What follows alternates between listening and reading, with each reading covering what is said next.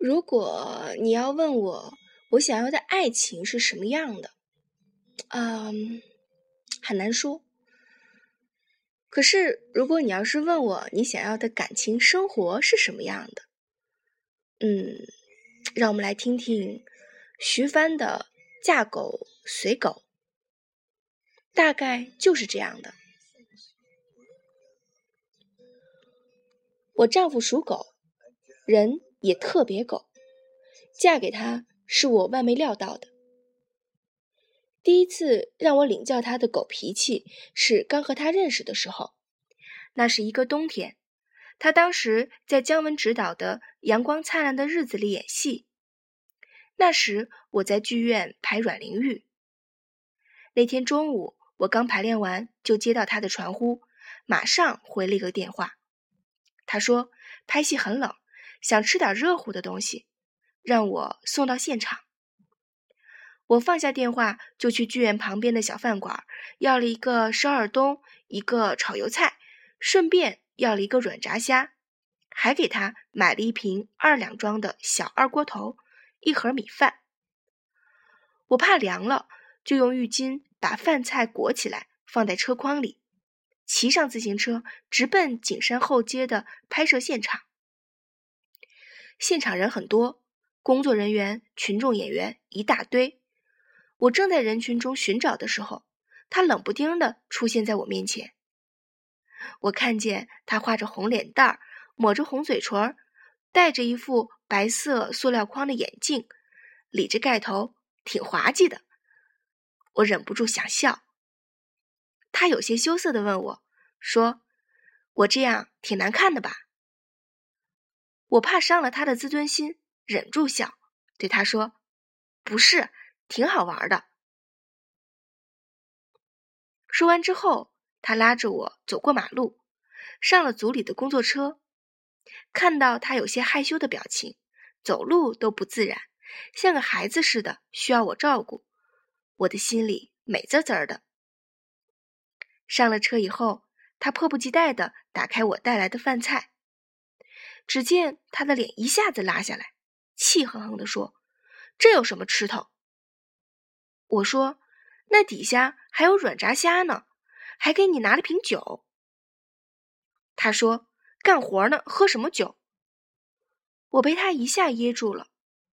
我说：“你不吃肉，我不知道该买什么素菜。”他嘟囔了一句：“那也不能这么素啊。”我当时没再吱声，觉得特委屈。一股火窜上来，眼泪在眼眶里打着转，眼睛看着别处，心想：我还没吃饭呢，你还这么说，我这饭算是喂了狗了。记得那年，我和他还有刘震云老师一起去上海为一地鸡毛做宣传，走之前，他问我：东西都准备好了吗？我特有把握的说：“没问题。”到了机场换登机牌的时候，才发现我的身份证没带，一下子我慌了神儿。他知道后，马上和刘振云老师去跟机场的人协调，被对方拒绝。他匆匆走过来，指着我的鼻子，大声嚷嚷：“你是猪啊！走的时候一再问你忘了东西没有，你说没有。”他嘴里嘟囔着。同时帮我翻着箱子里的每个角落。当他彻底失望的时候，把箱子盖狠狠一扣，说：“滚吧，你自己改票，我不管你了。晚上到上海。”旁边换机票的人都看着我，我的自尊心受到了极大的伤害，扔下他们冲出大厅，差点被出租车撞上，被他赶来一把抓住。他死死抓着我，问我。你干嘛呀？我说错了吗？我看见刘振云一个人拿着我们三个人的行李走过来，说：“算了算了，我们都不走，一块儿改机票。”我觉得你不是让我滚吗？干嘛还拉着我？我死了都比跟你在一块儿好。后来还是我们三个人都往后改了一班飞机。我回去取身份证，他和刘振云在机场等我。到了上海以后，制片人请我们吃了一顿饭，席间他又主动跟我认了错。他说：“我的脾气是不好，但你也确实不对。”这一下又把我的心说软了。其实我回去取机票的时候，气已经消了一半，也就没有再和这个狗东西较劲。让我终身难忘的一件事，就是领结婚证的那天。我忙了一个礼拜，好不容易把介绍信、体检表、户口本、身份证能想到的所有材料都备齐了。到了登记处，万没想到我的户口本出了问题。因为我是集体户口，单位还没有给我们换新的户口本。登记处的人让我们上东华门派出所换成新户口之后再来登记。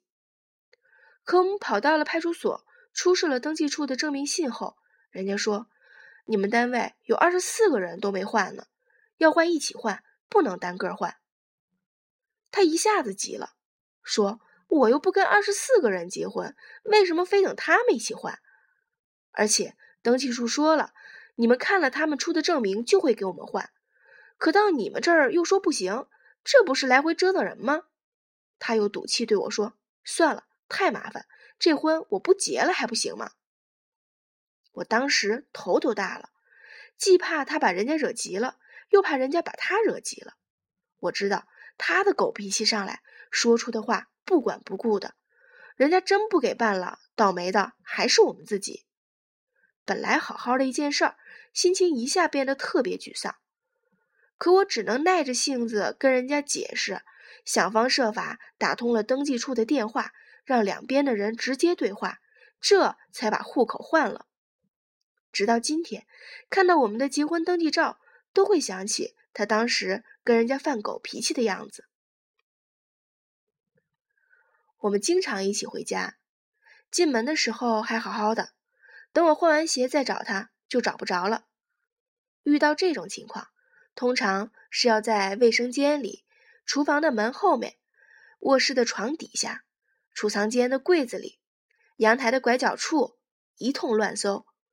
当我实在没地儿再找他的时候，他从窗帘后面出来了。有的时候我一找就找着了，他说不算，再来。有的时候为了不让我找到，他迷彩一下，把自己弄得满身是土。有时。他其实知道我已经看见他了，还躲，顾头不顾腚。有时我诚心给他一个机会，让他在我一转身的时候逃跑。我喜欢这种捉迷藏的游戏，他也喜欢。他逗我玩的招数很多，总是让我没有防备，突如其来，把我吓着了，生气了，他在哄我。他有好多笑话。荤的、素的都有，有的我听了好多遍了。他在饭桌上给别人讲的时候，我还是觉得好笑。偶尔他也带我去酒吧，拉着我蹦迪，弄得我心里一阵儿一阵儿的想跟他起腻。在家干活的时候，我不小心磕在柜门上，他总要拍打柜门，把自己的手打疼了之后跟我说：“好了吧，哥哥替你出气了。”他常常拿我当孩子哄，又常常随着我们家保姆叫我阿姨，更多的时候叫我徐老师。我还有一个名字叫瞎指道，因为他开车的时候吧，我老给他指错道。我觉得他是个离不开朋友的人，特爱往家里招人。刚开始的时候我不习惯，后来不招了，我倒不习惯了。再后来，他有了自己的工作室，朋友们都到那里去聚齐，我反而要到工作室去追他们了。他交朋友也是一阵儿一阵儿的，除了工作室的几个死党之外，一阵儿这波，一阵儿那波。有一阵儿总是和梁左见面，也没什么正事儿，就是爱听梁左闲聊，彼此一见面，那高兴劲儿，甭提有多美了。后来也不知道从什么时候起就不怎么来往了，很长时间也不联系。忽然有一天，他对我说：“梁老师没了。”我惊讶的说不出话来。再看他整个人都闷了，除了拍戏，一天也没说什么话。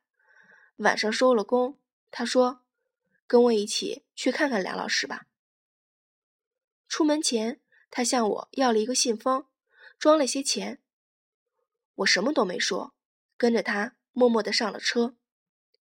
路上，他打听《人民日报》的宿舍怎么走，进了几个院也没找对。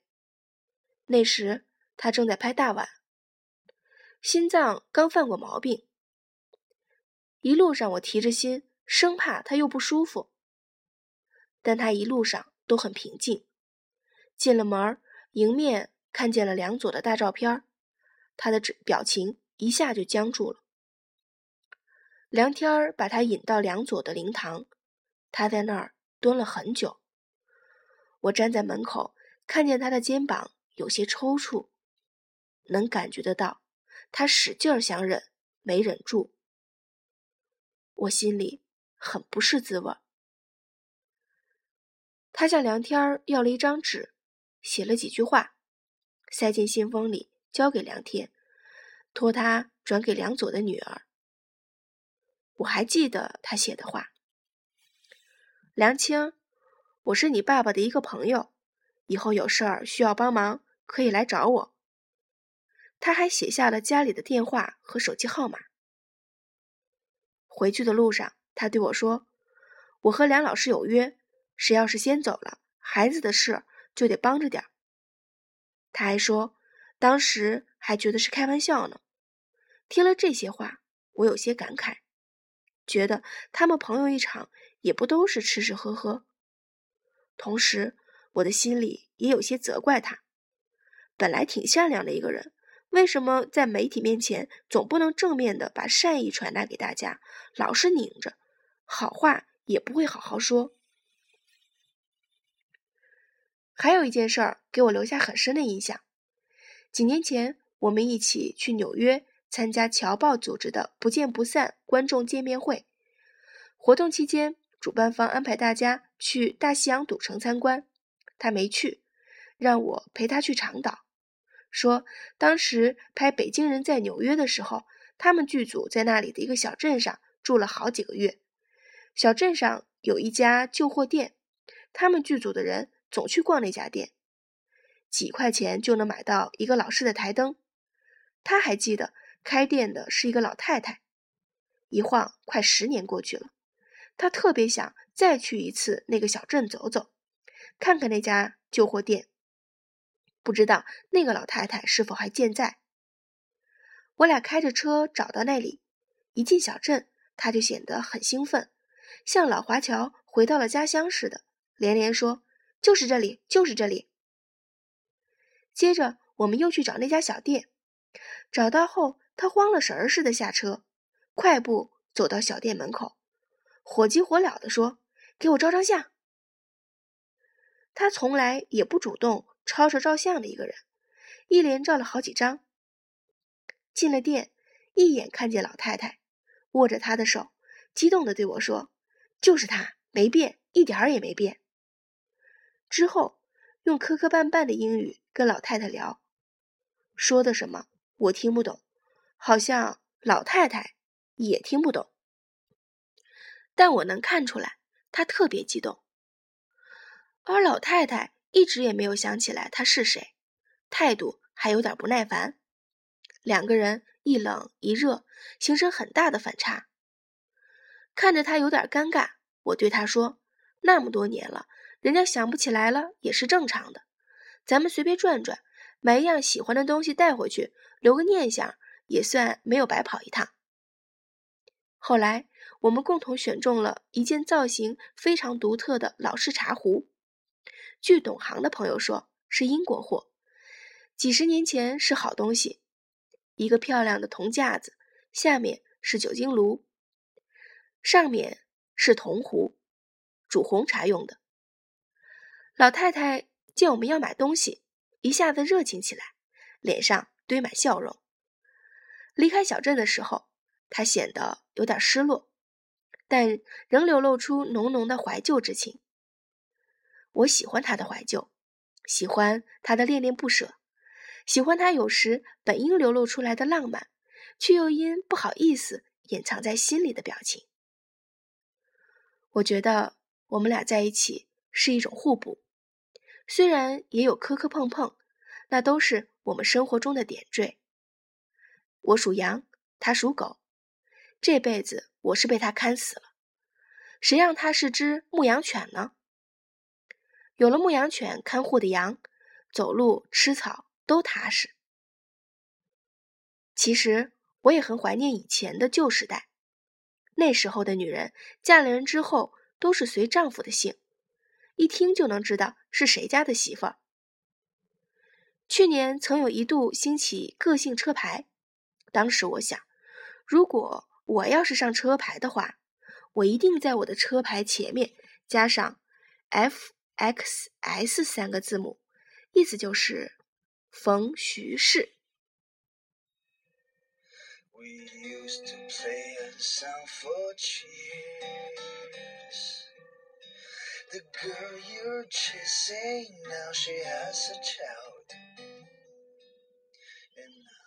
嗯，我想这样的感情生活也是我想要的呢。